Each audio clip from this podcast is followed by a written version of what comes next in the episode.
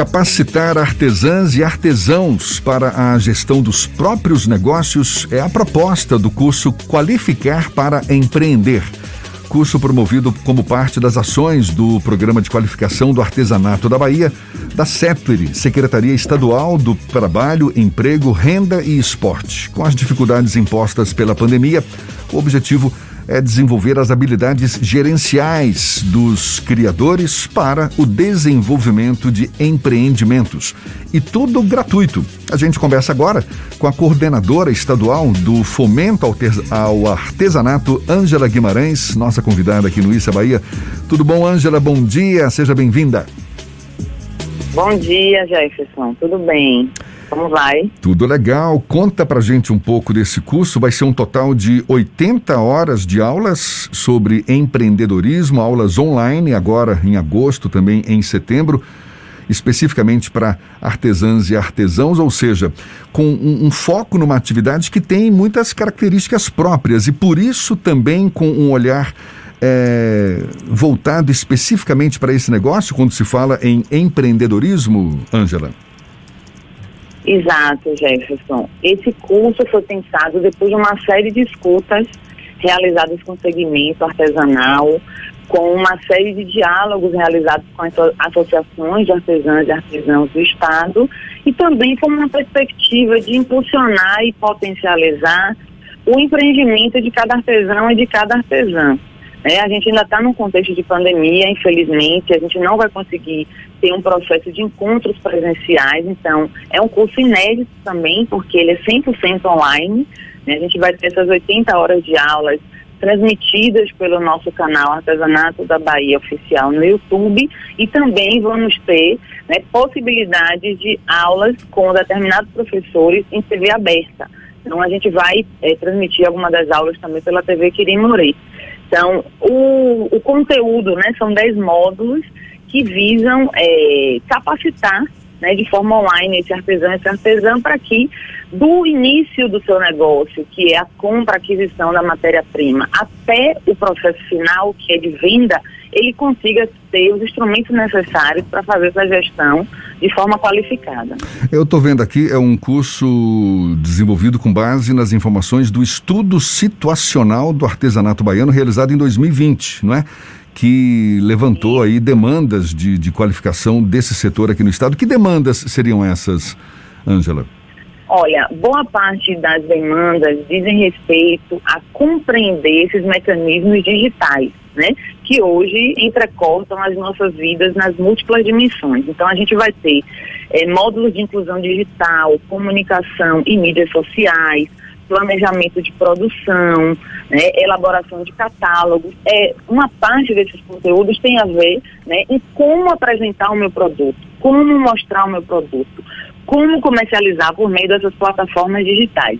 E outro conjunto de coisas diz respeito às questões próprias do artesanato, né? Com identidade regional, é, gestão administrativa financeira e de vendas, né? Muitos artesãos falam, não, minha parte aqui é elaborar o produto, depois eu não sei quantificar quanto eu gastei, quanto tempo eu investi ali para poder formar um preço, para poder oferecer esse cliente. Então, a nossa intenção, depois de levantar essas expectativas, é buscar sanar né, esses conhecimentos que dão conta do conjunto do processo produtivo para que esse artesão tenha mais segurança, melhor qualificado, possa dialogar e apresentar suas peças, né, não só nos mecanismos que são os canais que nós já temos, né, o Centro de Comercialização do Artesanato da Bahia, a nossa loja do Salvador Shopping, outras iniciativas promovidas pela Coordenação de Fomento ao Artesanato, mas também de forma individual, no seu território, no seu município, através de suas redes sociais, então, todos esses temas que estão elencados aqui nesses 10 módulos surgiram desse estudo situacional e também de escutas é, direcionadas que nós fizemos com os artesãos e artesãs baianas. Angela, como é que funcionou essa parte de diagnóstico do que os artesãos, artesãos precisam para lidar com a crise econômica e também para investir no próprio futuro da atividade de artesanato? Bom, a gente, é, ao longo de 2020, teve alguns contratempos em relação né, ao próprio contexto da pandemia. Então, é, Essa seria uma pesquisa que seria presencial, né, com viagens nossas pelos territórios, mas nós fizemos o inverso, nós fizemos uma mobilização a partir de artesãos e grupos que a gente já tem um contato cotidiano, é, montamos salas online, né, fizemos é, a parte qualitativa e a parte quantitativa fizemos através de ligação telefônica. Né? O nosso universo foi de mais de 1.100 artesãs e artesãos pesquisados para poder chegar nesse estudo. E vocês observaram quais são as principais demandas e como é, atacar esses problemas que eles de alguma forma apresentaram? Como é que está esse processo? Esse curso ele já ataca todos os pontos que são demandados pelos, pelos profissionais? Sim, os mais expressivos, sim. Né? As, as respostas mais expressivas da pesquisa acabaram orientando a montagem nossa aqui do curso, mas não só do curso, mas do conjunto da nossa agenda de ações que ocorre concomitante ao curso, né? Vou dar um exemplo. Então, um dos grandes gargalos para ampliar a possibilidade de produção do artesão e da artesã é a disponibilidade de crédito, né? De você ter um capital de giro. Então, a gente também está em diálogo com o Desenho Bahia, vamos fazer um evento em agosto para é, facilitar o acesso desse artesão e dessa artesã ao crédito, que é o microcrédito, que é o Crédito Bahia, certo? Para que facilite a possibilidade de expansão da produção. É, outras questões que foram levantadas, né? Ampliação de espaços de comercialização. A gente vai fazer a segunda rodada de negócios no final de agosto também para ampliar as possibilidades de comercialização com lojistas, com varejistas de todo o Brasil que a gente está trazendo para conhecer o artesanato baiano, repetindo o que a gente já fez ano passado. E os demais conteúdos são exatamente calcados nas demandas mais imediatas levantadas pelo segmento. Então, a gente montou um curso que viesse responder a essas questões. Tanto que a gente está dizendo que esse é um curso de um programa que a gente está em formulação, né? É um, é um curso inicial, mas a gente pretende ter um intermediário, ter um avançado, porque as questões elas vão se renovando, né? A cada tempo, a cada contexto. Essas questões respondem a essas é, demandas mais específicas do atual contexto de pandemia, por exemplo, que restringiu circulação, que restringiu a realização de eventos e que demandou por melhor, melhores conhecimentos acerca da utilização de plataformas digitais para comercialização dos seus produtos. Ângela, quando surge um curso como esse, não é, de, de capacitação, de qualificação dos artesãos para o empreendedorismo, tá, tá, tá partindo do pressuposto de que são poucos os artesãos que se tornam empreendedores aqui no estado? Não, ele parte do pressuposto que esse artesão, essa artesã já são empreendedores, mas não conseguem se enxergar desse jeito. Uhum. Entende? Então a gente vai dar ferramentas para que eles e elas, após essas 80 horas, consigam se compreender nesse lugar. Né, de não só o Estado ele tem né, sua responsabilidade institucional de criar os subsídios, mas ele não pode ser único, a única relação desse artesão e dessa artesã. Ela pode também criar relações próprias, empreender, ter a noção completa do seu negócio. Né? Não se preparar apenas em véspera de feira, ou em véspera de rodada de negócio, ou em véspera de alguma encomenda que algum cliente específico faça, mas consiga gerir né, os 12 meses do ano seu negócio de modo a ampliar suas possibilidades de renda com o seu fazer próprio, que é a sua fonte principal de renda. Quais são os pré-requisitos para participar desse curso, Ângela? Bom, é, os pré-requisitos são bem básicos, assim. Basta ser artesão e artesã, ter a carteira nacional de artesã, ser domiciliado eh, na Bahia, né? Porque com essa coisa de internet, né? As informações chegam a vários lugares, inclusive do mundo. A gente tem artesãos baianos que estão fora do país, mas precisa ser domiciliado na Bahia e ter o registro já profissional, a carteira nacional de artesão e artesã. Eu estou vendo aqui tem vagas reservadas também para indígenas e quilombolas, não é isso? São quantas vagas ao total, no total? Exato. O nosso curso, ele tem 250 vagas nessa, nessa primeira edição. Né? A gente tem uma pretensão de repetir ele várias vezes ao ano, né? Mas é a primeira oportunidade, a gente vai fazer com 250 vagas. Dessas 250 vagas, a gente tem 25 vagas é, reservadas para indígenas, artesãos e artesãs indígenas e, e 25 vagas para artesãs e artesãos quilombolas. Né? A gente já vem fazendo um trabalho com esses dois públicos, a gente compreende que demanda uma atenção específica, uma mobilização, uma busca ativa, e a gente está fazendo isso, né? para possibilitar também que esses segmentos que às vezes não são refletidos né, no conjunto das políticas públicas possam ter acesso também e impulsionar a sua atividade profissional a partir desse curso.